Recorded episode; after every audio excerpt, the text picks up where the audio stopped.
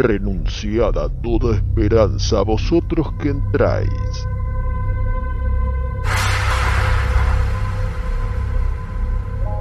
Estáis por cruzar el estigia que separa la realidad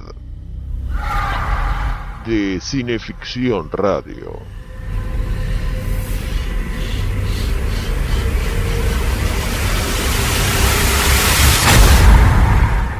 Programa radial de cineficción, revista para aficionados en serio al cine fantástico.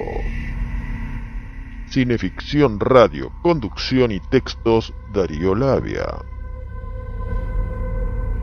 Invitado especial Chucho Fernández. Manager de producción Juan Carlos Moyano. Colaboradores Walter Pérez Blanco y Pablo Canadé. Corresponsal en España, José Paparelli. Con nuestra primera actriz, Abancay Blanco.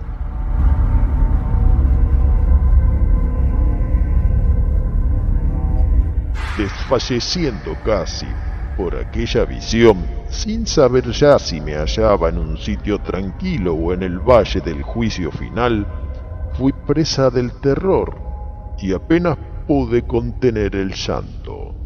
Y en el delirio de mis sentidos debilísimos y debilitados, oí una voz poderosa como de trompeta que decía, Lo que vieres, propálalo en un programa de radio. Y es lo que ahora estoy haciendo.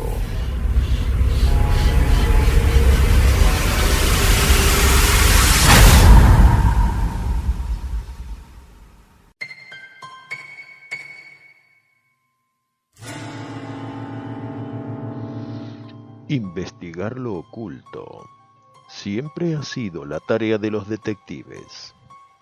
Pero una rama de ellos se ha dedicado a investigar cosas realmente ocultas. En los comienzos se distinguió un galeno, el doctor Martin Hesselius, personaje creado por Sheridan Lofano. Luego aparecerían John Silence, de la pluma de Algernon Blackwood, Thomas Carnacki, creado por William Hope Hodgson, y Flaxman Lowe del dúo compuesto por madre e hijo autores E. and H. Heron.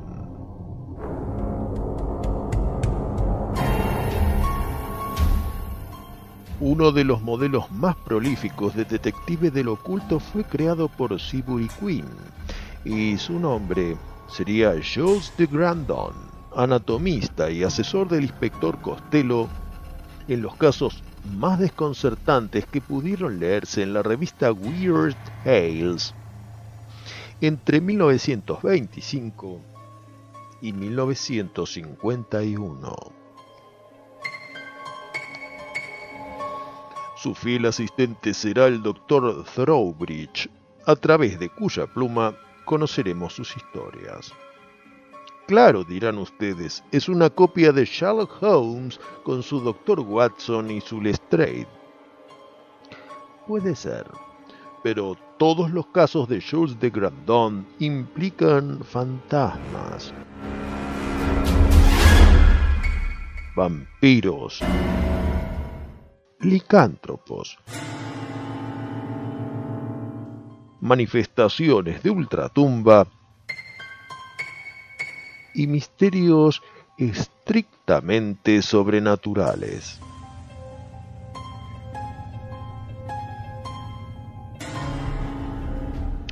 Antonio José Navarro nos dice en su estudio introductorio de Las cámaras del horror de Jules de Grandon de Seabury Queen, editado por Valdemar en 2004. A pesar de la escabrosidad de algunos de los asuntos abordados en sus relatos, Seabury Queen da por sentado que sus lectores sienten apetencia por ver la degradación el dolor y la mutilación. En suma, el horror. Un interés que está lejos de ser supervisado por la razón, que conforta ciertos intereses lascivos, fuente de constantes tormentos interiores. Empero el autor conoce bien la delgada línea que separa el arte de lo macabro de la mera brutalidad escatológica. Por eso sus relatos prefieren sugerir en lugar de mostrar, en todo su escalofriante esplendor, el horror.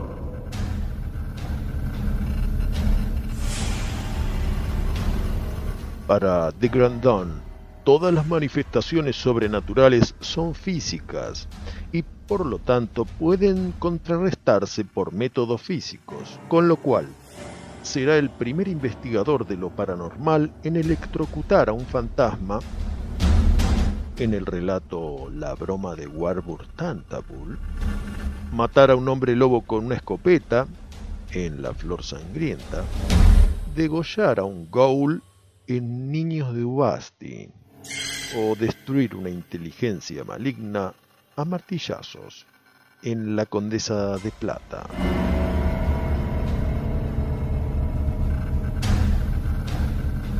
Pero como para muestra basta un botón, le daremos la palabra al doctor Throwbridge que nos narrará un momento culminante de Almas en Pena, publicado originalmente en el número de octubre de 1928 de la revista Weird Tales. Claro está, en la voz de nuestro amigo y camarada Chucho Fernández.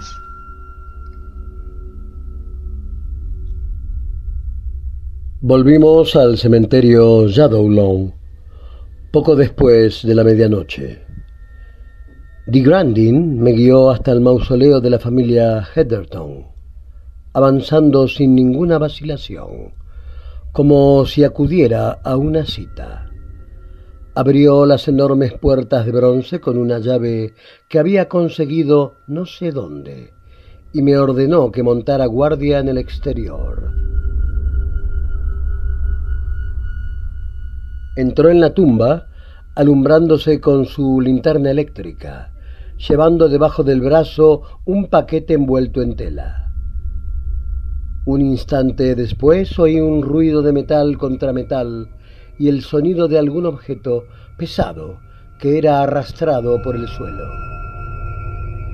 A continuación hubo un largo silencio que acabó poniéndome bastante nervioso y por fin un grito medio ahogado el tipo de grito que emite el paciente sentado en el sillón del dentista cuando se le extrae una muela sin anestesia. Otro periodo de silencio roto por el deslizarse de objetos pesados que eran llevados de un lado para el otro, y el francés emergió de la tumba, con lágrimas corriéndole por el rostro. Paz anunció con voz entrecortada. Le he dado la paz, amigo Thrubridge.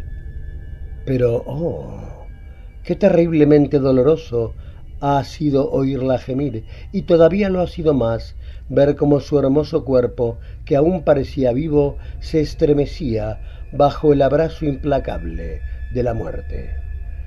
Ver morir a los vivos es fácil de soportar, mi viejo amigo, pero ver morir a los muertos, mordió. Cada vez que piense en lo que la clemencia me ha obligado a hacer esta noche, mi alma sufrirá tormentos infinitos.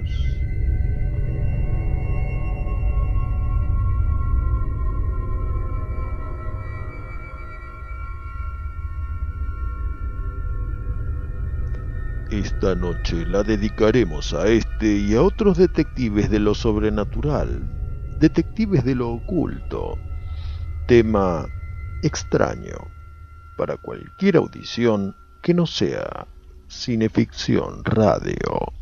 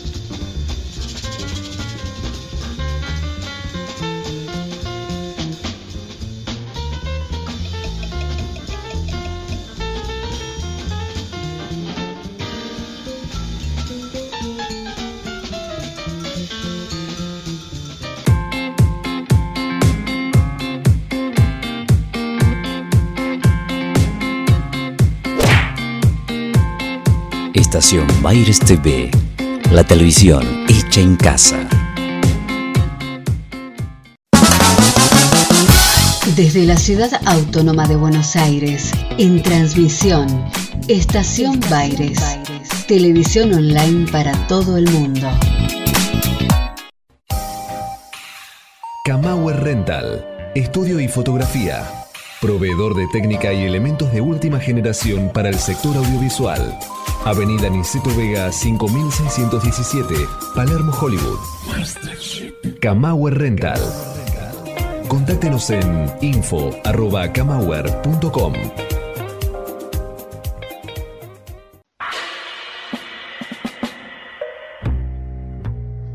Estás escuchando Cineficción Radio, acto segundo, por Estación Baires y el Cinefanía YouTube Channel.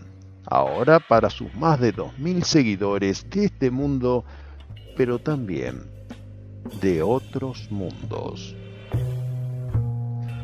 Hoy tenemos un programa opulento, el primero del 2021, palpitando ya la aparición de Cineficción número 12 y El Árbol Sangriento, antología fantástica de compra optativa con la revista. Tenemos que saludar a nuestros amigos, Marcelo Pocavida, Sebastián De Caro, a quien agradezco la hospitalidad cuando hace unos días me invitó a su programa Un Mundo Feliz por Radio Sí, a Hernán Moyano, a Alexis Puig, que ahora amplía el horario de su programa Cultura Pop de lunes a viernes de 22 a 24 horas. A Sebastián Tabani, que se inicia como columnista de Cultura Pop, a Federico Bimeyer, Santiago Dorrego y por último a Mi Corazón Ardiente, Claudia Basalo. La noche de hoy nos depara, como decíamos, un programa opulento de contenidos, pero también no recomendado para estómagos y vesículas débiles pues tenemos como entrevistado exclusivo a un maestro caracterizador que escribió una página en la historia de la televisión argentina con varias creaciones que se lucieron en programas como Titanes en el Ring, El Pulpo Negro o Las Mil y Una de Zapag. Se trata de Don Natán Solans. Esta noche, en ese estudio de caracteres que dimos en llamar Cineficción Radio.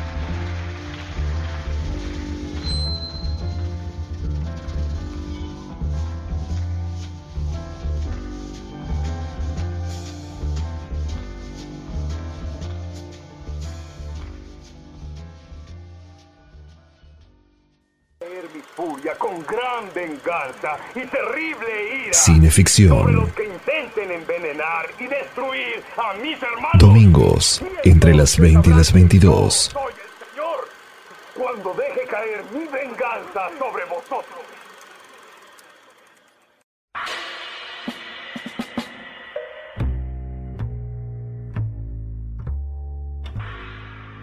Suena Cineficción Radio, acto tercero por Estación Baires y el canal de Cinefanía en YouTube. A pesar de que los detectives del oculto tenían sus seguidores en las revistas Pulp, la pantalla demoraría su bautismo de fuego hasta 1965 con Dark Intruder, una curiosa producción llevada a cabo para la televisión que en su momento se juzgó muy cruda para el público hogareño y se lanzó en cines. Se trataba de la investigación de Leslie Nielsen, detective maestro del disfraz y versado en ciencias ocultas, que en la San Francisco del 1900 debe colaborar con la policía en la resolución de una enigmática serie de asesinatos.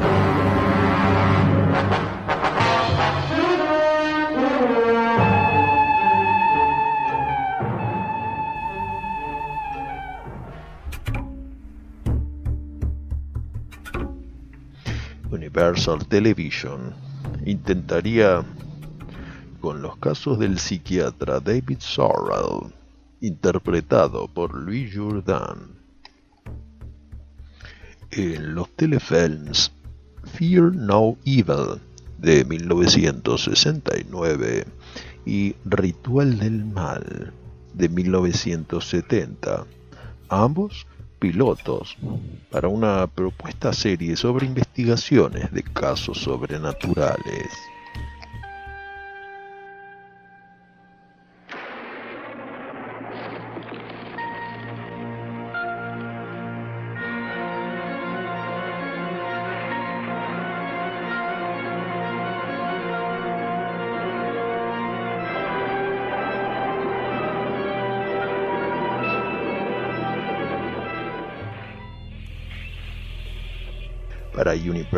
La tercera sería la vencida, pues el telefilme El espíritu de Raquel de 1971, con Stephanie Powers perturbada por poderes sobrenaturales, obtendría la medición de audiencia necesaria como para que al año siguiente surgiera la serie El sexto sentido olvidado envío protagonizado por Gary Collins como el Dr. Michael Rhodes, que junto a su asistente Catherine Farrar investigan reportes de casas encantadas, telequinesis, llamados de ultratumba y sueños proféticos.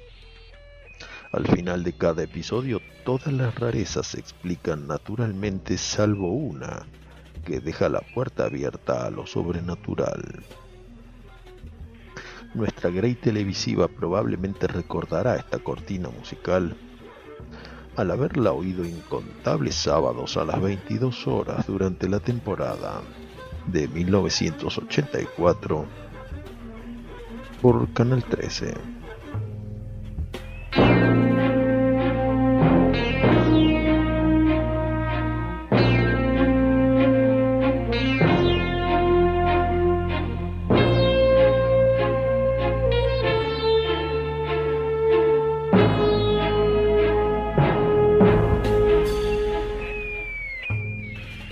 Susan Hampshire cooperaría con el corredor de autos deportivos Leonard Nimoy, provisto del poder extrasensorial de la precognición de desastres, para el olvidado telefilme La Mansión de las Sombras de 1973.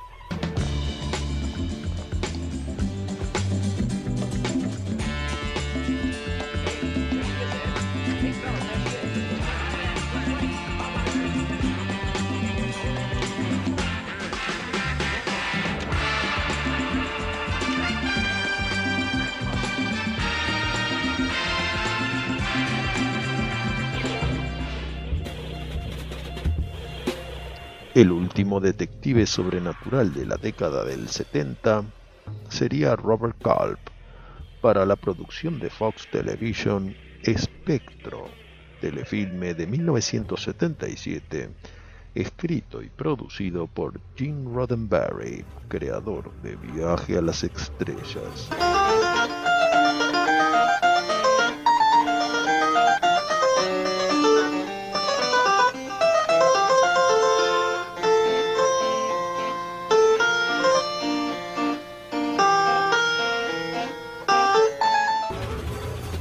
En 1973, en medio de esta oleada de investigadores del oculto, de lo paranormal y lo extrasensorial, Dan Curtis crearía un pequeño hito en la memoria colectiva popular con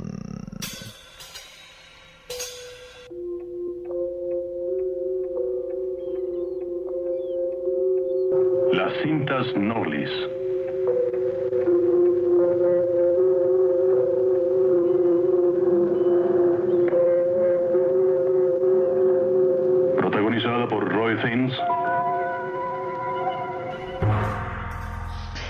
David Norlis es un escritor que pretende esclarecer de una vez y por todas las especulaciones sobre el mundo de lo ultraterreno. Para ello investiga y se toma un año para documentarse, pero llega a un dilema inquietante. Su editor, desconcertado, va a buscarlo a su bungalow costero, pero solo encuentra sus cintas con la grabación del caso que lo ha tenido en vilo. Apuntes para la presentación. Hoy es jueves 25 de septiembre y más vale empezar con todo esto. Voy a comenzar con lo que tengo hasta ahora, aunque Dios sabe que no es lo que yo suponía que iba a ser. Todo esto empezó cuando mi curiosidad natural de escritor fue despertada por un artículo que leí en una revista. Dicho artículo hablaba de los aspectos comerciales del espiritualismo y el ocultismo. Mi idea original era descubrir a los estafadores que roban millones de dólares al año a sus crédulas víctimas. Descubrir a las falsas mediums, a los astrólogos falsos, a los autoproclamados videntes, los místicos hipócritas. Algún tiempo tuve éxito. El rostro flotante que era la cabeza de un maniquí en un alambre. El fantasma del hijo de una mujer que resultó ser el hijo de la misma medium vestido de carnaval. La clarividente cuyas imágenes vivas en su bola de cristal venían de un proyector de cine escondido. Pero después me vi mezclado en el caso de Ellen Court. Ojalá pueda explicarlo exactamente cómo ocurrió. Hay una muerta, las autoridades se hacen cargo, pero el forense da un diagnóstico sugerente. ¿qué te dijeron? Mm, Un caso extraordinario. Nunca había visto nada así en mi vida, ni cuando era laboratorista en Chicago. Jamás Olvida había Chicago, ¿qué te dijeron? ¿Qué te dijeron de la chica? Mm, La causa de la muerte es estrangulación. Pero por la profundidad de las marcas en el cuello, parece que el homicida poseía una fuerza Sí, excepcional. Además, sí, sí, ya sé que fue estrangulada, pero lo que quiero saber es qué más le hicieron. Esto es lo más extraordinario. El extraño color de la piel y el aspecto vacío que tenía el cuerpo fue un resultado directo de una total evacuación de todas las arterias mayores. Es decir, que... que... Un momento, déjame explicarte. No había una gota de sangre en el cuerpo. que- Eh, escucha, escucha, Sid. No quiero que nadie lo sepa por ahora. No quiero que un montón de reporteros me estén molestando. Sí, ya puedo verlos encabezados. Vampiro suelto en Monterrey. ¿Me ayudarás? ¿Podrá David Norlis penetrar el secreto de sumario establecido por el comisario? ¿Qué me dice de esa mm, chica que fue muerta en su auto anoche? La tal Millie Parks.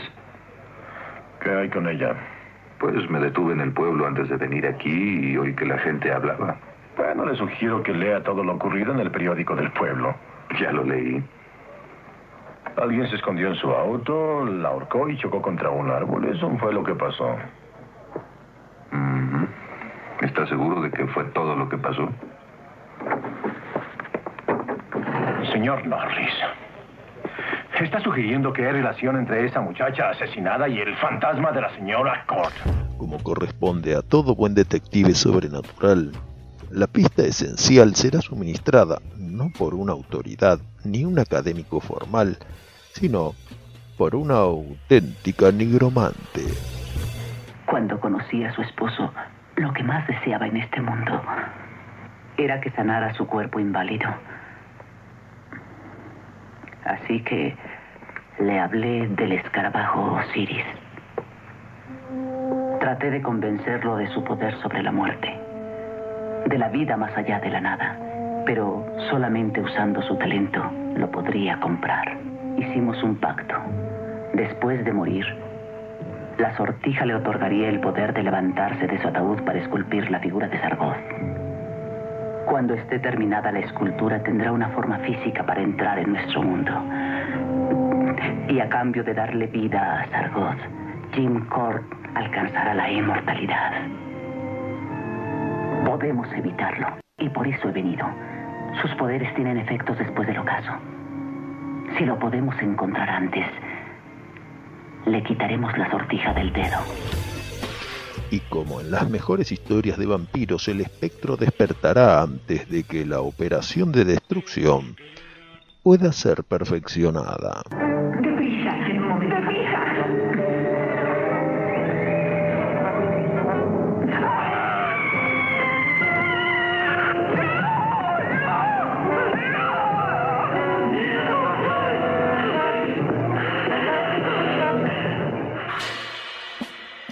Cosas que tendría que resolver David Norlis en lo que podría haber sido una serie, pero solo quedó en este telefilm piloto que sin embargo horadó un imborrable recuerdo en la grey televisiva de su época.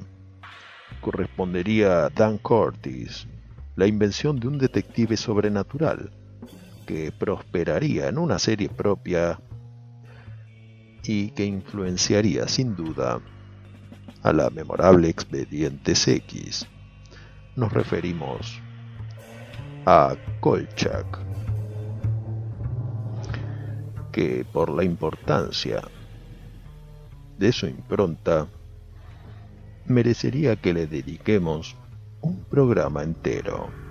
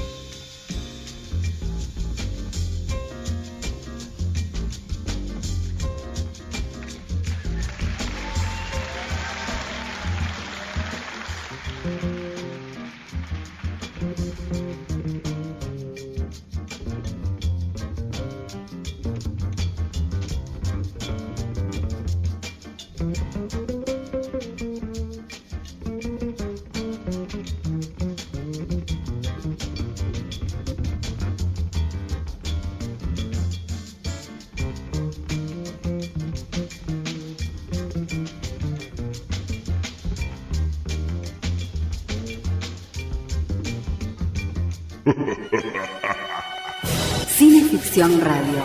Espeluznantes historias de terror.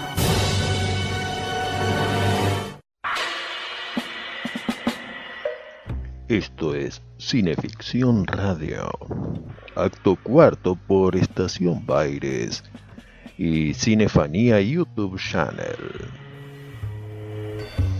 Hemos hablado de detectives de lo oculto, pero no tanto de detectives creados por ocultistas. Hemos hablado de los autores de estos detectives, usualmente varones, pero las mujeres también han creado detectives de lo oculto. Y el caso que nos viene a la mente es el de Diane Fortune, una de las ocultistas fundamentales del siglo XX. Diane Fortune había estudiado psicoterapia viéndose atraída de muy joven por la obra de Sigmund Freud y de Alfred Adler, aunque más tarde se volcaría por las enseñanzas de Carl Jung. Habiendo estudiado psicología y psicoanálisis, comenzó a participar en charlas sobre teosofía, decepcionándose de la efectividad de la psicoterapia y enrolándose en 1919 en un grupo ocultista proveniente de la hermética orden de la rama dorada. En los años subsiguientes investigaría el campo esotérico, llegando a experimentar con mediums y entidades desencarnadas, pero también publicando una colección de relatos de un tal Dr. Taverner, antecediéndolos con una introducción que de inmediato escucharemos en la voz de Amancay Blanco. Estas historias pueden verse desde dos puntos de vista, ya que el que elija el lector dependerá, sin duda, de sus gustos personales y precedentes sobre los temas en discusión. Pueden ser tomados como ficción o bien ser considerados como lo que realmente son, estudios en un poco frecuentado campo de la psicología expresado como ficción, debido a que si se publicaran como textos de la materia, no tendrían chance de ser tomados en serio. No sería irracional que me preguntaran los motivos por los cuales querría llegar a los lectores con estas historias, más allá del tampoco irracional de las regalías que proporcionan a aquellos que se ven atraídos por el horror. Le diré a mis lectores, sin embargo, que confíen en otro motivo que el puramente comercial. Fui una de las primeras estudiantes de psicoanálisis en este país y, en el curso de mis estudios percibí la punta de un montón de ovillos que desaparecían rodeados de un pequeño círculo de luz arrojado por el conocimiento científico. Fue siguiendo tales hilos en la oscuridad de lo desconocido que llegué a conocer estas experiencias y casos que, convertidos en ficción, asenté en las siguientes páginas. No es que estas historias hayan sucedido exactamente como las he hecho constar, ya que ese no es el punto. Todas provienen, sin embargo, de la realidad y no hay un solo incidente imaginario. Esto significa que ninguna representa un caso enteramente verídico, pero tampoco ninguna ha surgido de la fantasía.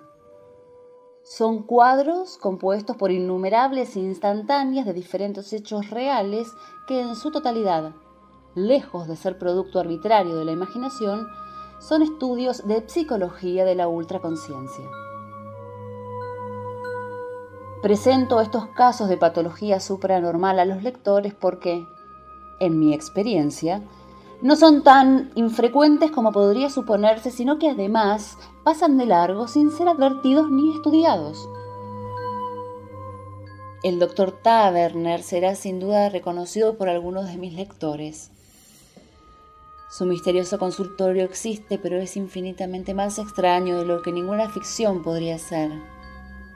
Tengo con el doctor Taverner la más grande deuda de mi vida.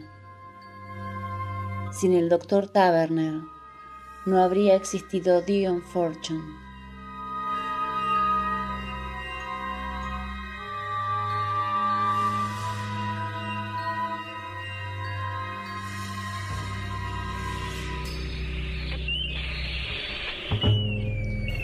¿Quién habrá sido el inspirador de este Dr. Taverner? En la década del 10, Dion Fortune había conocido y se había hecho discípula del ocultista irlandés Theodore Moriarty, miembro de la masonería y especialista en el mundo espiritual. Uno de los pacientes de Dion Fortune era un joven veterano de guerra que sufría perturbaciones psíquicas Acudiendo en su ayuda, Moriarty le efectuará un auténtico exorcismo, liberándolo, supuestamente, de la posesión del espíritu de un soldado del este de Europa.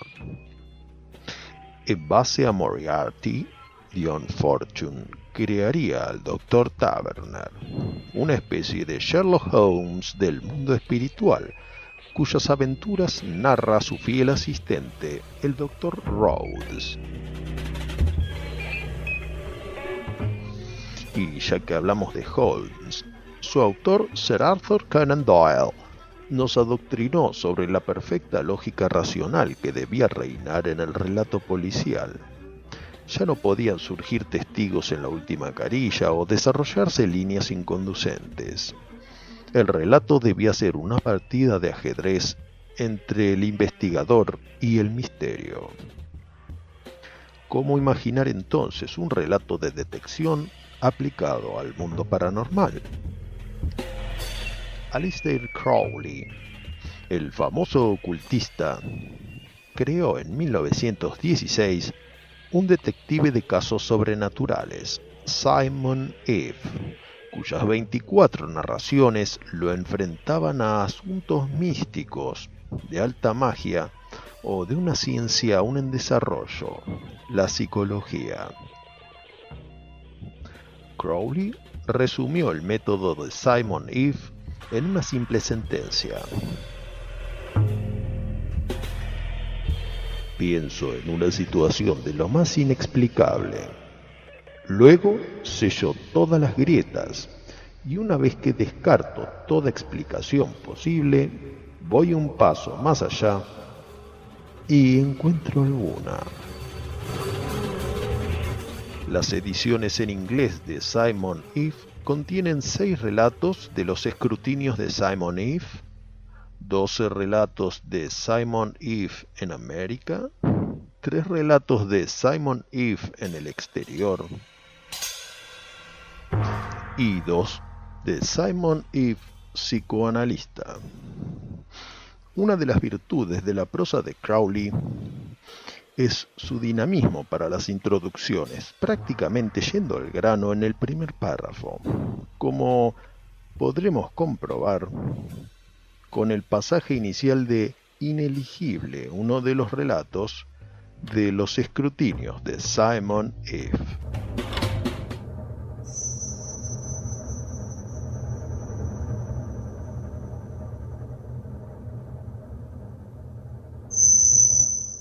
Simon Eve, el místico, era el más deliciosamente incontrolable miembro del Hemlock Club. Pero todo se le perdonaba a un hombre de sus poderes y del extraordinario encanto que irradiaba, incluso al sentarse en silencio junto a su ventana favorita. Conversar con él era todo un triunfo para aquel que se animara. Una noche de Navidad, después de la cena, el editor de la revista Emerald Tablet le dijo que el comité había decidido que el miembro más veterano del club debía narrar a los presentes una historia. Era una simpática mentira, pero atrajo el sentido de humor de Simple Simon. ¿Qué clase de historia? gruñó. Cuéntenos acerca de la primera vez que utilizó sus poderes para escrutar a los hombres. El rostro del místico se oscureció y finalmente dijo, justicia poética tendrá su retribución por la imprudencia de inventar nuevas reglas. La historia es espantosa y horrible. Las chispas de heroísmo solamente hacen la oscuridad más detestable. Pero se las contaré por una sola razón, porque debido a mi intervención, este club y a su vez el universo que gira alrededor del mismo fue que se salvaron. Solamente uno de los relatos del Dr. Taverner ha sido publicado en nuestro idioma, Sed de Sangre, en la antología El perro espectral, investigadores del oculto, compilada por Francisco Arellano para la Biblioteca del Laberinto en 2016. No se ha traducido, en cambio, ninguna historia de Simon Eve al español, al menos hasta el momento. Atención a traductores y editores de rarezas, para pensar. pero también para activar.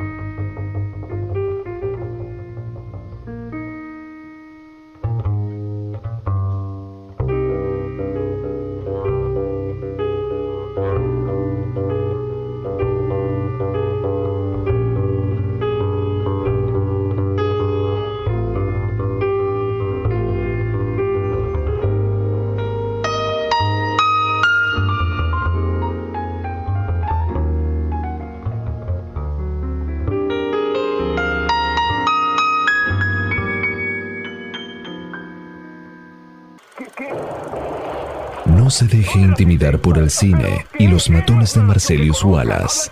Cineficción. Para estar bien informado y esquivar todas las balas. Para adquirir cineficción, consulte en cinefanía.com.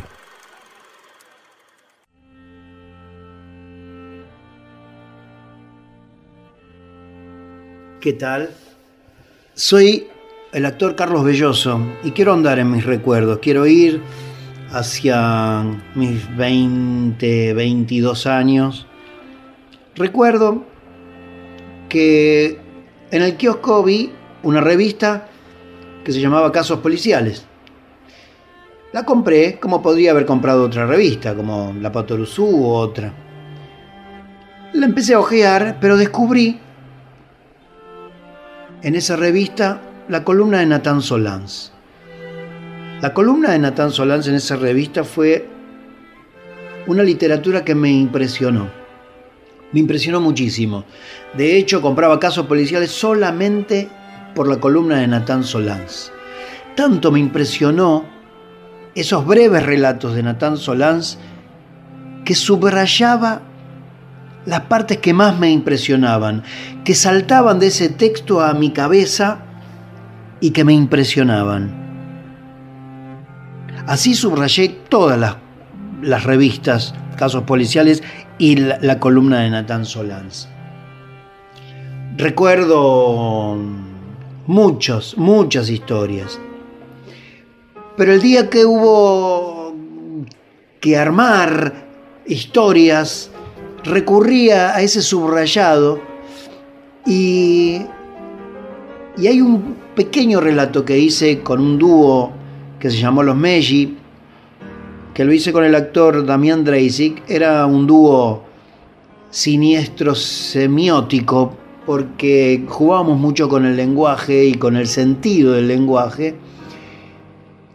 Y pudimos hacer uno de esos relatos, obviamente en un número corto. Nosotros hacíamos números cortos que juntábamos y después hacíamos un gran espectáculo con, con mucha fragmentación de relatos. Este es el relato que pude subrayar y pude elegir entre tantos relatos que subrayé de, de la revista Casos Policiales. Ahí va, para todos ustedes amigos. Los taxistas nocturnos presentan la espalda y se los puede llevar fácilmente a sitios solitarios. Lo ideal era penetrar la cabeza de la víctima con un destornillador Phillips o en tal caso con una lesna alemana Solinger de acero molibdeno. Se entrenaba con melones y cabezas de madera de peinador.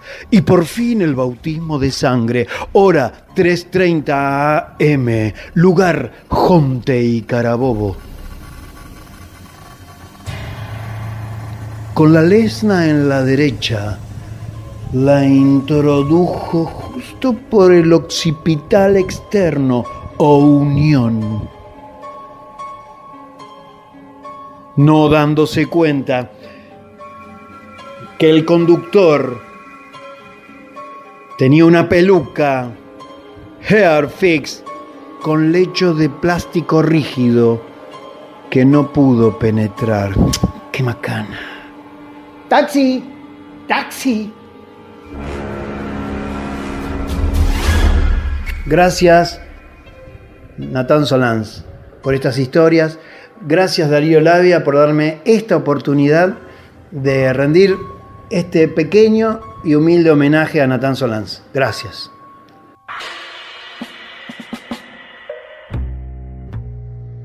Bienvenidos a Cineficción Radio, quinto acto por Estación Baires y Cinefanía YouTube Channel.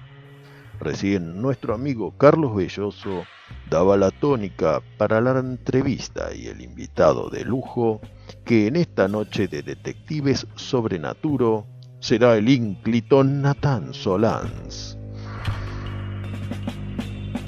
Caracterizador, escultor, actor y comediante, Natán fue durante cierta época auténtico investigador de casos sorprendentes, aberrantes y, por supuesto, ocultos. Pero dejemos que él mismo nos lo cuente. Querido Natán, nos gustaría mucho saber cómo comenzaste a publicar tus investigaciones en casos policiales. Querido amigo Labia, comencé a publicar mis investigaciones policiales mm, que las tenía mucho antes de publicarlas. Las tenía, te, voy a exagerar, desde 1957. Me llamó mucho la atención muchas cosas. incluso rechacé, rechacé en Editorial Perfil un, una nota porque me pareció fantástica, me pareció que no podía ser que era el de un choque que hubo. ¿Viste la calle Corriente yendo, yendo para de Chacarita para, para el centro? Hubo un choque y dicen que un hombre decapitado caminó 200 metros. No, no lo quise publicar. Pese a que es una cosa que a mí me interesa, vos sabés, por las cosas que yo te escribo y todo, vos sabés que, lo que son cosas que me interesan, pero me pareció demasiado fantástico y no lo quise publicar. Sin duda, eso sonaría fantasioso, pero si achicamos la distancia caminada no lo sería, pues de niño Polnacci recordaba haber visto a un hombre caminar un par de pasos luego de que un proyectil le volara, literalmente la cabeza. A mí me interesaba mucho el, maquillaje. El maquillaje en esa época, que a mí me interesaba, poner en los años 70, se, se dividía en dos partes el maquillaje, digamos, eh, de, fantasía, porque también estaba el otro maquillaje, el del, Colón, el de, el, de, embellecer y todo eso. Se llamaba utilería lo que yo hacía. Eh, y era, eh, yo, yo lo había dividido en dos partes. El maquillaje fantástico, que era, por ejemplo, ¿qué te puedo decir? Simbad y la princesa o un cuento infantil, Caperucita, o una cosa así. Y después estaba en la caracterización propiamente dicha. Pero un día, charlando en el café La Academia, tengo el inmenso honor de conocer a, a Evaristo Meneses, que era como, como una especie de Elliot Ness, era una, era un agente de campo, eh, el, tipo eh, se agarraba a tiros con, con los chorros, todo, y murió plácidamente en su cama. Entonces cuando lo conozco, viste, yo era recholulo, era muy jovencito, tendría 15 años. Me pongo a hablar con el hombre, el hombre es muy amable, ¿no? Este, y me dicen, usted tiene que agregar un rubro más, que es poco conocido que es el mimetismo policial y militar. ¿Qué es eso? Es muy simple, dice, por ejemplo, una cosa simple, queremos agarrar una mechera, entonces caracterizamos a un agente nuestro de mujer. no siempre sale bien. Le, voy a, le, soy sincero, dice, no, no tuvimos en toda la historia del año 38 un, un- buen creador de- de utilería de maquillaje. Pero lo que usted hace no es maquillaje, tiene, debería tener otro nombre, me dijo. Bueno, me hice amigo de, de, de- don Evaristo Meneses y me enseñó un montón de cosas, estábamos cinco horas juntos, me enseñó incluso lo que sale en el libro del Chacal, que si no, me lo hubiera dicho yo no lo hubiera creído. En el, el libro del Chacal, eh, eh, este sicario, para matar a Charles de Gaulle, se hace una caracterización así y toma unas pastillas que le ponen toda la cara amarilla, lo descomponen. Bueno, él me explicó todo eso. Me explicó tanto que no, no, no, no te lo podría contar. Entonces yo me puse a estudiar maquillaje así de mimetismo y me ubica este señor, me ubica en lo en 25 de mayo 11, lo que después fue la CIDE. Yo eh, no era un agente de campo, un agente de campo es James Bond, por ejemplo. Yo tenía la misma categoría que, que la cocinera, pero tenía un gabinete donde yo podía hacer los experimentos, podía probar cosas que no me las podía pagar. Ahí conocí la silicona, ahí conocí un montón de cosas. E hice muchas eh, caracterizaciones para agentes, incluso ideé una falsa panza para ocultar una eh, Ingram, que es la, la versión judía de la ametralladora, mm, la UCI. Eh, la Ingram es una copia de la UCI. Uy, yo era feliz ahí, no te imaginas las cosas que vi, podría escribir un libro. No cosas heroicas, eh, escribir cosas increíbles. Ya, ya vamos a hablar de eso, es tremendo. Pero con esto contesto a tu pregunta de cómo eh, comencé en esto, que luego publiqué en casos policiales, en perfil y en Brasil, eh, O Cruzeiro. ¿Con qué frecuencia salían tus columnas y cuánto tiempo disponías para llevar a cabo tus investigaciones? Bueno, salían generalmente, era. eh, yo empecé siendo un. Y eso me lo dijiste vos, pues yo ni, ni yo lo sabía. eh, un, eh, un columnista. Yo empecé siendo un columnista y después me daban tres páginas. Y salió mucho, mucho material que yo no tengo. A lo, mejor lo tiene algún, alguna persona que guardaba eso. La, la otra vez fui a editorial perfil de corrida, ¿no? Este, y le digo a la chica, a la señorita, digo, mire, yo eh, trabajé acá, entonces me busca y dice, ah, usted es Natán Solán, mire, pase porque está todo su material y yo no tenía tiempo y no volví más. Cosa que voy a hacer, por supuesto, ¿no? Tenía algunos, algunos inconvenientes yo. Habían tres viejitos que eran los correctores de estilo, cosa que yo detesto. A mí no me gusta que me corrijan el estilo. Tengo horrores ortográficos que sí tienen que ser corregidos. Pero, por ejemplo, que me cambien los tiempos. Donde yo digo una cosa no me gustaba. Así que tuve uno desperote, pero me trataban muy bien. Este, incluso el, jefe, que ahora no me voy a acordar cómo se llamaba, eh, fue- fueron, fueron muy amables y muy magnánimos con, con mis sueldos y además me, me consultaban cosas menores que, que generalmente no salen. Por ejemplo, me consultaban sobre venenos, sobre, qué sé yo, el asesino del paraguas, que vos te tenés que acordar, y todas esas cosas que yo las tenía, las tenía muy, y las tengo, ¿no? Muy, muy guardadas. E- esa era la frecuencia con que salían mis columnas, de un mes a una semana. Sabemos que una de tus investigaciones te llevó al cementerio de Chacarita, donde trataste de desentrañar el sórdido caso de las cremaciones prematuras. La catalepsia es una enfermedad muy guacha, no tengo otro método para decirlo. Se te van bajando las pulsaciones, baja la, ¿cómo se llama? Eh, la presión. Lo que no baja es la intensidad mental. O sea, vos un día te querés levantar y no te podés levantar. Viene un pariente y dice, te, te dice, Darío, Darío, Darío, Darío. Viene un médico, quizá no el mejor, y dice, bueno, lo lamento mucho, eh, qué sé yo. Te dan por muerto. Antes pasaba muchísimo más. Hoy hay métodos y cosas. Si estás en Buenos Aires, si te pasa en un pueblito de Córdoba, te quedarás en el cementerio. Y es horripilante. ¿Cada cuánto ocurre un caso de catalepsia?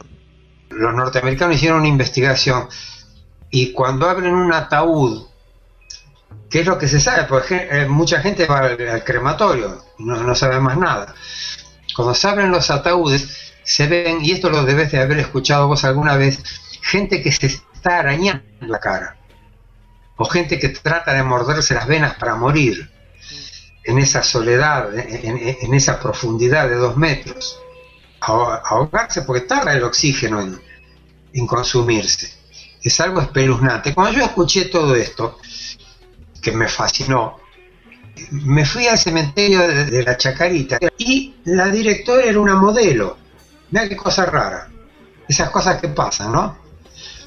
Era una modelo y me dijo, ay, no, pero, por favor, Natán, vaya, investigue, haga lo que quiera. entonces voy ahí, me recibe un capataz, con todo respeto, pero arisco, y le digo, mire señor, yo sé que suceden ciertas cosas raras, que hay, por decirlo así, muertos que despiertan en el, en el horno y quisiera escribir sobre eso. No, usted nos pone un compromiso, nos van a echar a todos. Dice, no, eh, hay cosas raras, pero no se las puedo decir, no lo autorizo. Digo, no, vamos a hacer una cosa, mire. Y le pasé una guita que me daban siempre. Me daban plata para sobornar, ¿viste? Digo, mire, quédese con esta platita. Si no quiere que hablemos más, me voy. Pero quédese con esta platita por la paciencia si usted acepta este, decirme las cosas que ocurren, yo voy a hacer ver que lo estudié en un viaje a, Bolivia, no acá. Viste, el tipo muy dubitativo. Me, dijo, mire, no, le diga a nadie que se lo dije yo. Dice, no, este, mire, a veces este, se escuchan puteadas. ¿Cómo? Puteadas puteadas que salen del horno, sí. ¡Hijo de puta! ¡Socorro! ¡Me muero! Estamos acostumbrados. No es muy a menudo, ¿eh? Cuatro o cinco veces por año. ¿Y qué hacen en ese caso? Hay que destornillar esto, todo. Cuando hacemos eso ya, ya la persona pasó a mejor vida. Este, qué horror lo que me cuenta. ¿Me permite sentarme? Porque me, me, mareé. Sí, siéntese. ¿Quiere una grapa o algo? Sí. Entonces, le digo, cuatro o cinco veces por año muere alguien carbonizado. Sí. Dice, hay otras cosas acá. Dice, hay toda una mito, ¿cómo se dice? Mitología. Está el baile de la abuelita. ¿Qué es eso? Dice, a veces se, se, pone a una señora mayor que ya pasó rigor mortis, está muerta, eh, no, está viva, y con los lanzallamas, los cuatro lanzallamas poderosos del horno crematorio, se, desnuda todo por el fuego y, baila. ¿Y ustedes qué hacen? Estamos acostumbrados, nos cagamos de risa. Literalmente es lo que te estoy contando. Y en el caso de, las cremaciones de gente viva, ahí dice, ahí nos sacamos la gorra y hacemos la señal de la cruz. Después seguimos laburando, dice, porque eh, el mundo sigue andando. Esa fue mi, espantosa experiencia donde no vi nada, pero lo escuché a este capataz, que no voy a decir por supuesto el nombre, y que además fue hace muchísimos años, pero fue una cosa espeluznante. Me pareció de ciencia ficción cosas de fantasciencia que no carecen en verdad de evidencia. Tenemos que hacer una pausa musical, pero seguimos con más investigaciones de Nathan Solans.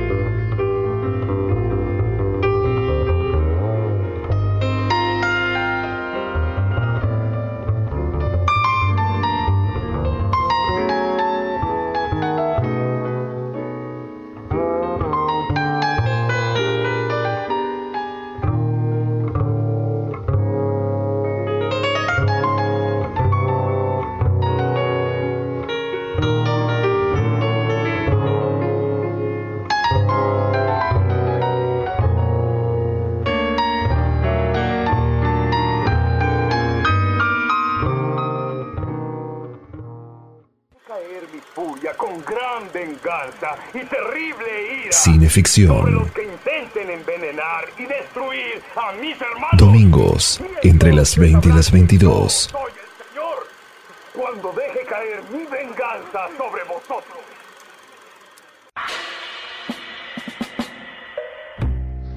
En el aire, Cineficción Radio. Quinto acto bis por Estación Baires y Cinefanía YouTube Channel. Seguimos con Natán Solans que ahora nos llevará a un inframundo, uno que tenemos todos, tan solo a unos metros de donde en este momento estamos pisando. Querido Natán, ¿cómo fue que llegaste a las cloacas de la ciudad de Buenos Aires? Sí, siempre me fascinó eso. Y mi tía Leontina, que yo escribí La vida de ella en tu revista, Leontina Lais, hizo una película, El vampiro negro, con Natán Pinzón, donde yo actúo también. Y se desarrolla una parte, una parte es un estudio, era imposible trabajar ahí por el olor de la materia fecal. Entonces habían hecho un estudio parecido, pero buena parte de la película pasa en las cloacas. Y entonces este, eh, para mí fue una experiencia increíble, porque era muy chiquito yo.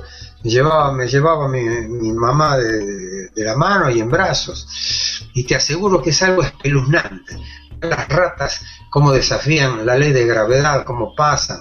Hay murciélagos, hay, hay unos bichos que no, para mí eran cien pies, qué sé yo.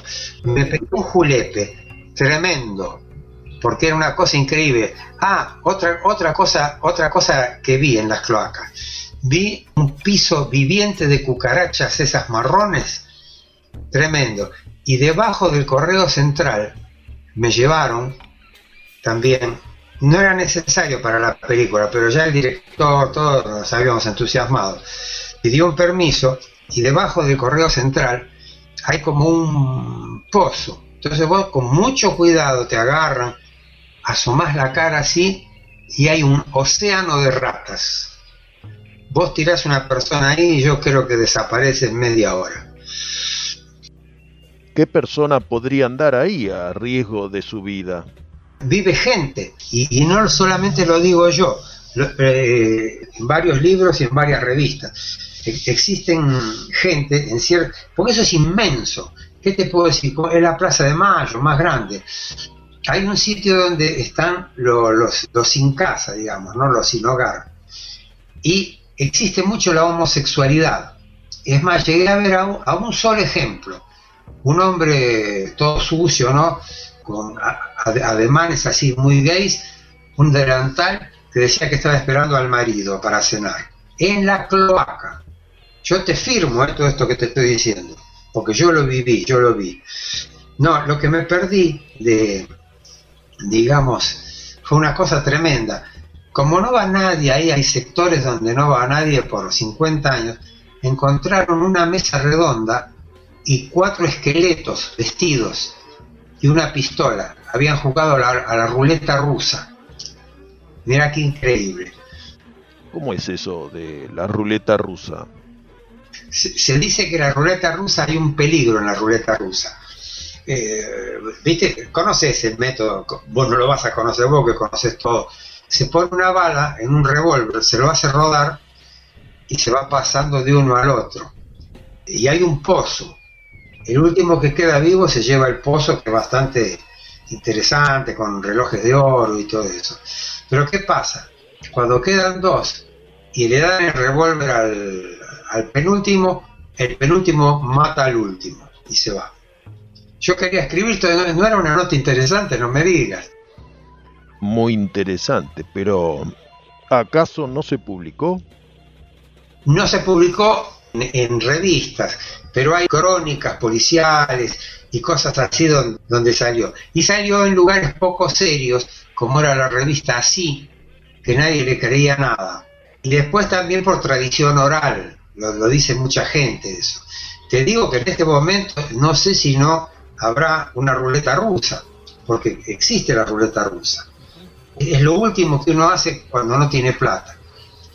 Se juntan allí, fuman, chupan y se van pasando el revólver con una sola bala, lo hacen rodar siempre, ¿no? Lo hacen rodar como una ruleta y se lo van pasando hasta, hasta que queda el último. Ya, ya tenemos para una nota ahí, ¿eh? Sin duda alguna.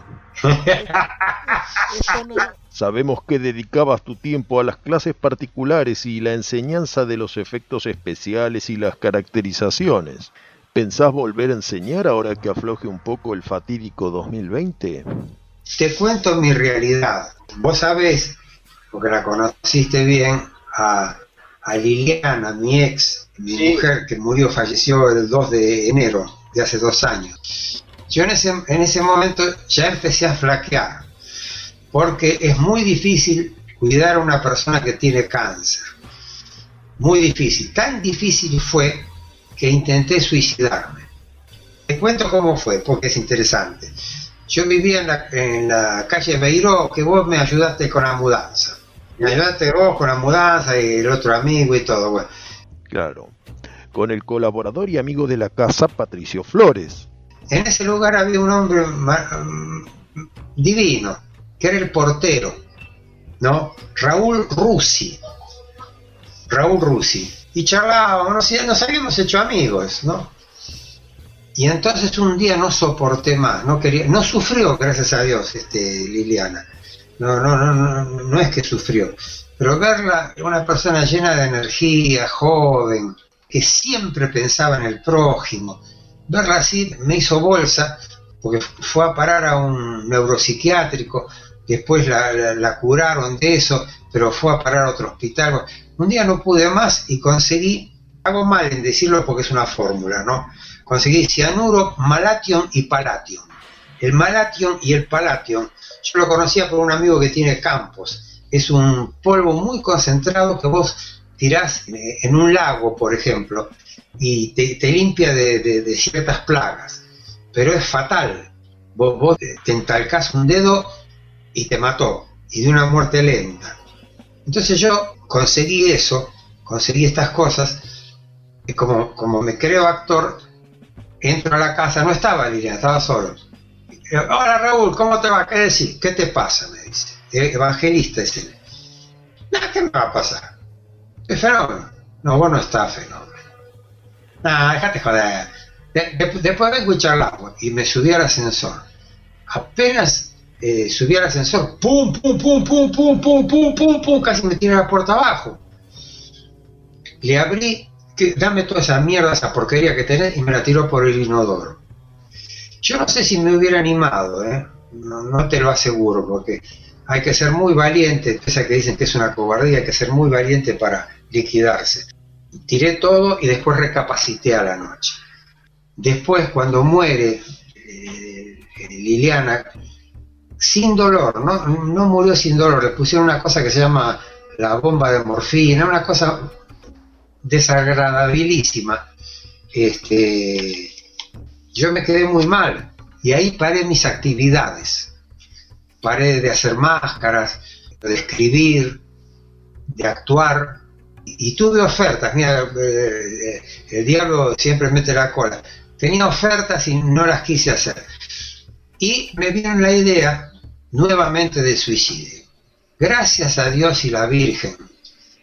Yo tengo una amiga, Sarita, hace 37 años que la conozco, una bailarina de ballet, que cuando se enteró de esto, me empezó a llamar, a llamar, a llamar, y se vino a vivir conmigo como amiga, ¿eh? porque es una amiga, es como si fuera un amigo se vino a vivir conmigo y me ayudó porque la familia tiene unos campos, una cosa así. Dejó su trabajo y se dedicó a cuidarme. Mirá vos qué acto de amistad. Y gracias a ella estoy viviendo muy bien.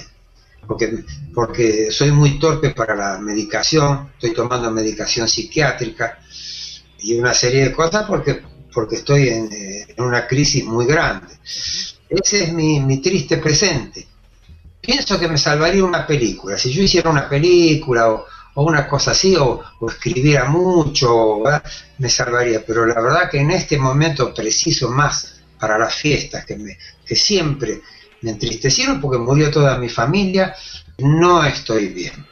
No, no, no, no estoy precisamente bien. Si no fuera por la compañía de Sarita, que Dios quiera dure siempre, estoy ahí. Estoy ahí, viste, contento, charlo con ella, vemos películas y todo eso, pero, pero no tengo la menor ganas de trabajar. Y además la, la medicación psiquiátrica no te ayuda precisamente a trabajar, te embota. Siempre está Lili en el recuerdo y a veces cuando conversamos evocamos esas tardes en que la conversación se extendía durante horas, siempre compartiendo un fernet o alguna otra bebida espirituosa. Me prohibieron el alcohol totalmente, a mí me gusta, se lo digo a cualquiera, lo digo en cualquier reportaje, a mí me encanta una copa de champán, una cerveza, no puedo tomar alcohol, y o, sea que estoy, eh, cumplí 73 años y a veces me digo, tengo 73 años, quizá viva 8 años más, voy a vivir privándome de todo, este, eh, Darío, ¿te parece eso? ¿Qué sé yo? Esa es una pregunta que yo te hago a vos. Estoy convencido que pensar en hacer algo útil y valioso para los demás implica hacer algo útil y valioso para uno mismo. Y eso es lo que pensaba Lilith, y lo demostró cuando con el tío Beto armaron el antiguo varieté. Sí, es verdad. Yo me acuerdo de todo eso, me acuerdo todas las noches, me acuerdo del varieté lo feliz que me hace. Bueno, a, Sarita este, la, conocí en las tablas. Ella iba a bailar, porque es bailarina, y yo estaba anunciando un evento. Y ahí nos conocimos, hace 37 años. Pero te prometo como amigo, como le prometí a ella, que, que voy a mejorar, me voy a superar a mí mismo. Y voy a seguir escribiendo cosas lindas, y voy a seguir haciendo cosas feas también como las que hago. Así que esa es mi situación, querido amigo, querido hermano Labia, esa es mi situación. Natán, te cuento que charlando hace unas semanas con Carlos Belloso, me contó que al comienzo de su carrera tus columnas en casos policiales fueron influenciales, así que hoy te quisimos dar esta sorpresa de tenerlo como presentador tuyo. Yo a Carlos Belloso lo admiro muchísimo, no tengo el gusto de conocerlo. Me parece un actor dúctil, que puede, puede, puede hacer un papel cómico con un asesino temible, que lo ha hecho, ha hecho todo eso, porque yo sigo su carrera. Tiene una fisonomía muy especial, muy interesante. Y por supuesto, le dedico, si vos me permitís, este este reportaje tan hermoso se lo dedico a él y le deseo lo mejor para estas fiestas y para siempre. Que Dios lo siga bendiciendo. Esto amerita que un día, cuando haya más seguridad para salir, nos reunamos con Carlos y charlemos sobre nuestros temas favoritos. Sería un regalo del cielo. Sería, sería casi como estar con Lon Chaney, porque es un hombre muy especial. No, no, no exagero, ¿eh? Yo, yo lo vi en, eh, en una serie que, de la cárcel que era un ser repugnante, era un, asesino deleznable. Y después lo vi haciendo el bajito y lo vi haciendo cosas y lo vi en reportajes sobre todo. O sea que le tengo una, gran admiración. Está, está entre mis, mis 15 actores predilectos mundiales. Querido amigo, muchas gracias por tu tiempo y habitual generosidad para compartir tu universo con todos los oyentes de Cineficción Radio y también con los lectores de la revista Cineficción, que en el inminente próximo número se enterarán cómo sigue la andadura de tu obra Jack el Destripador, el gran guiñol perdido de la historia del espectáculo argentino. Muchas gracias por todo. Realmente me ayuda mucho esto en este momento de, en este pozo depresivo donde estoy, me ayuda mucho que me hagas nada menos que vos un reportaje y que me hables de, de, Belloso. ¿no? Te mando un abrazo enorme, hermano, de corazón. Te, lo mando y me, me hace este levantado el ánimo en un momento donde no estaba bien.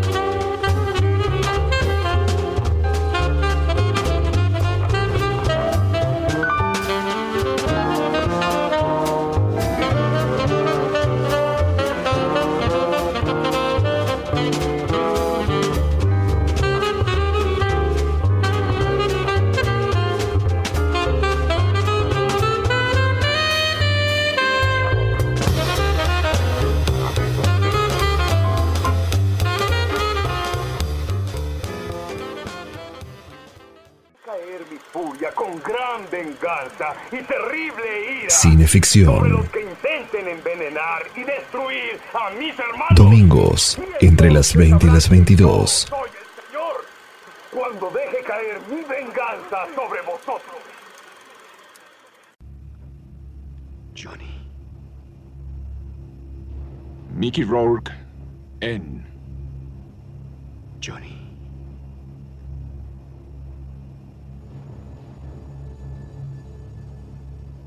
Corazón satánico.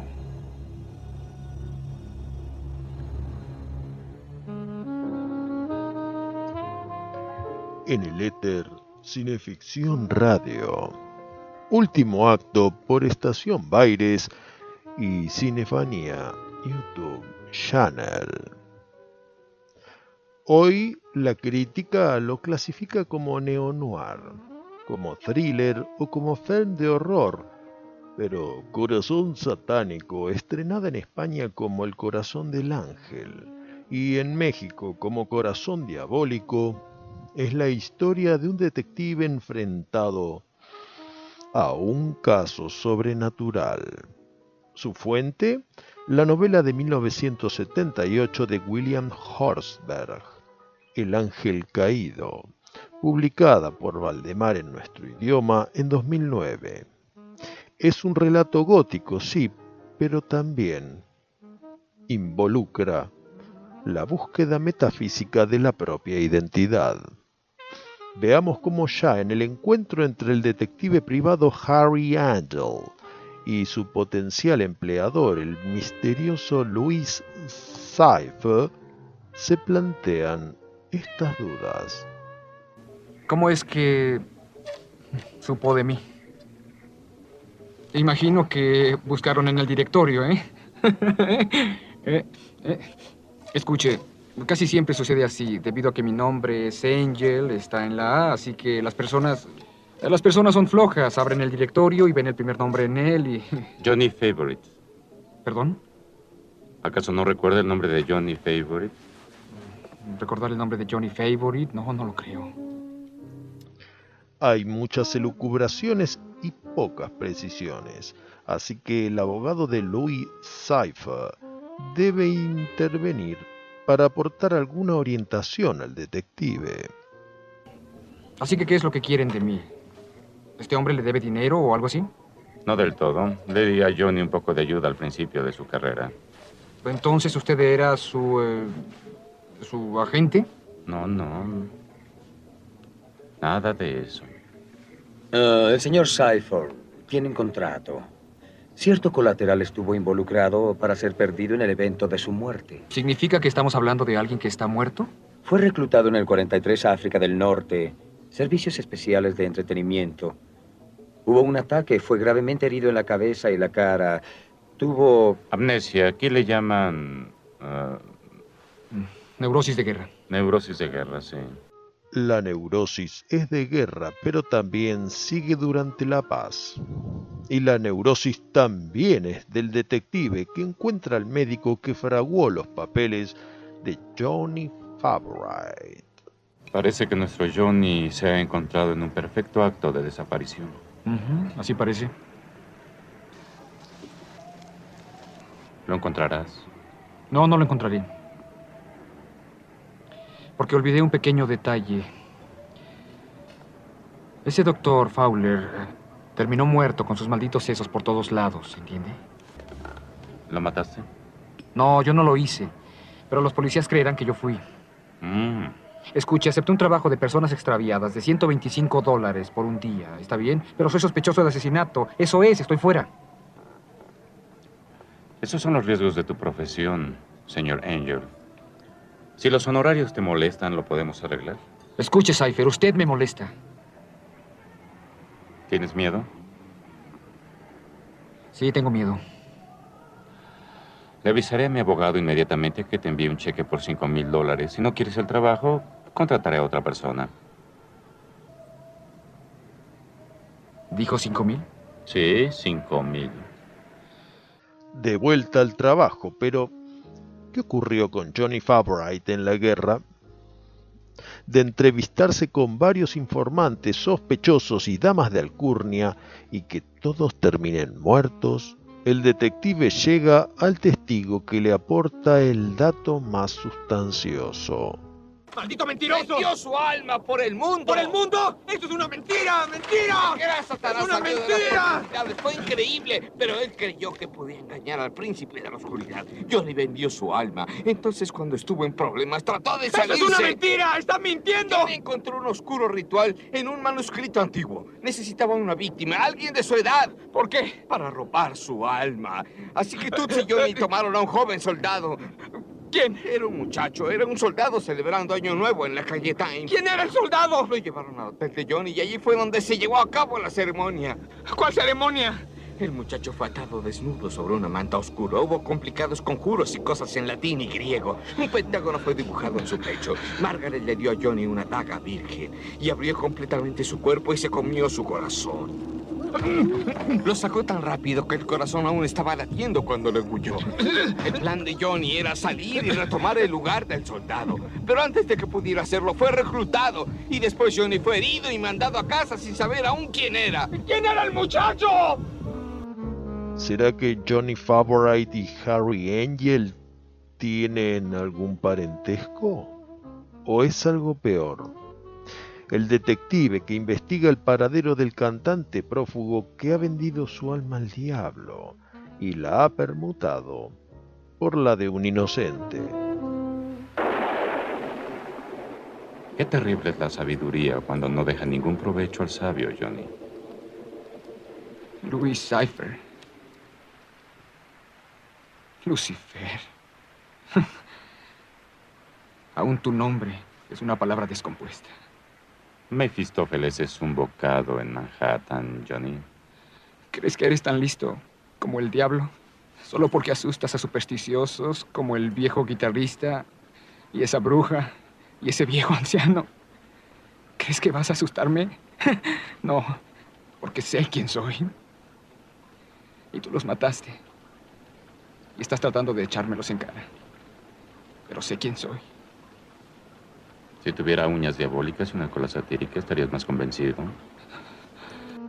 Investigar al diablo o a sus acólitos ha sido tarea de muchos detectives del oculto, que en mayor o menor medida resolvieron sus casos sin perder lo más valioso que existe.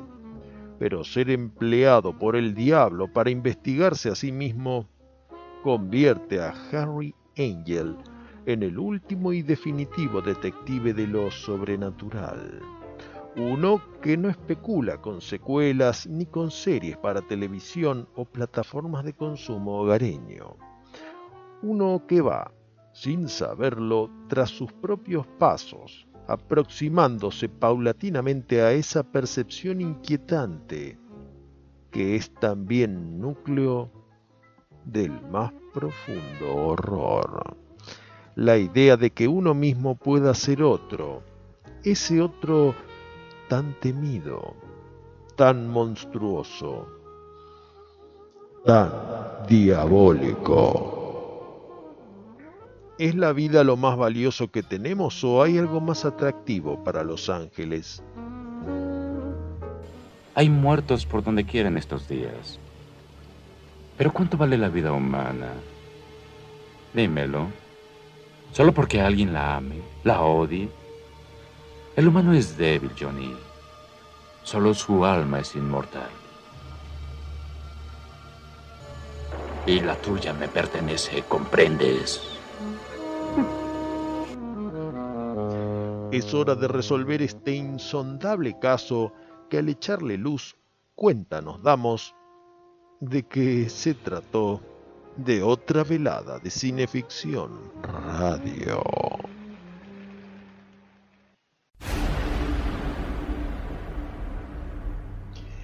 Una última consulta para Nathan Solans. En todas las investigaciones, y esto se amplía también a todas las actividades que emprendemos, una premisa nos reinyecta estímulo, cuando el ánimo flaquea y la mente nos conduce al páramo de la negación. Se trata de los mineros, ¿Cuál es el origen de esta imagen que al bajar los párpados se nos imprime en las retinas y al volver a subirlos recobramos empuje y descartamos las ideas inconducentes y estériles? Cuento la anécdota porque la gente no lo sabe. Yo, yo estaba en, en el Perú y me, me habían contratado gracias a, a Amaranto di Cassolo, que era en la década del 50 era Tinelli, no menos. Era el dueño de la revista Dislocada. Entonces me consigue un trabajo de caracterizador en Canal 5 Panamericana de, de Lima, Perú. Entonces me, dan un hotel de cinco estrellas y como soy un vago dije, no hay otro hotel más cerca del canal. Entonces me dio uno de tres estrellas que estaba a dos cuadras. Entonces la, la pasé bomba, la pasaba bomba porque me agasajaban, me, invita, me invitaron a la embajada. La pasé muy, muy, muy bien. Y me habitué a eso. Estuve como, como dos meses sin trabajar porque estaban organizando todo. Yo igual me presentaba a ver qué había que hacer. No, el señor Terry me decía, no se preocupe pues, usted descanse ahora que va a tener que trabajar mucho. Así habló el señor Terry. Y entonces un día se dio, tuve que ir a trabajar y me levanté de, con el peor de los humores, puteando. Puta madre, tengo que ir a trabajar, a trabajar. Lo bien que le estaba pasando y me hacen ir y, y pu- puteando mal, así, me parece mentira.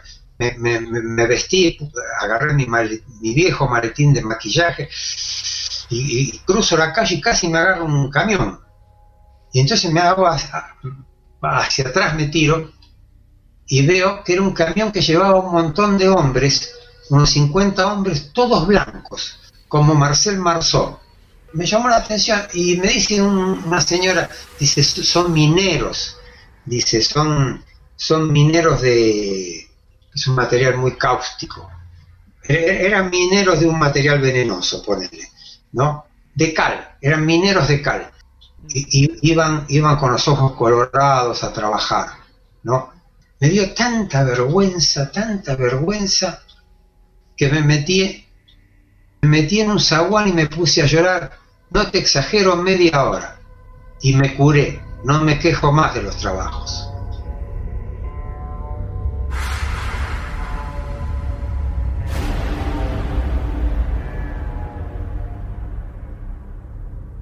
Queridos amigos, esto ha sido Cineficción Radio.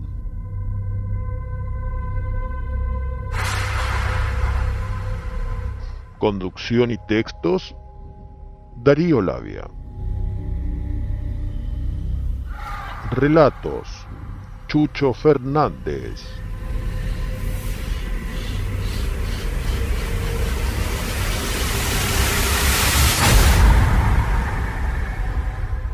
Manager de producción, Juan Carlos Moyano. Colaboradores, Walter Pérez Blanco y Pablo Canadé. Y la primera actriz Abancay Blanco. Corresponsal en España, José Paparelli.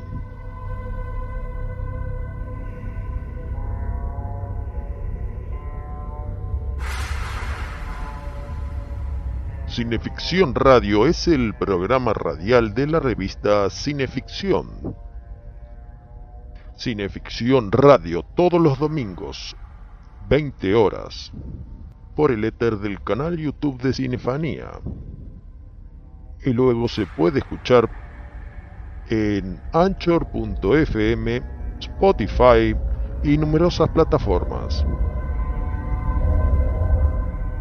Cineficción Radio, el programa que refleja sus datos en IMDB. Respalda Estudio Iacona. Para proteger una idea, mejor registrarla con los mejores. Estudio Iacona.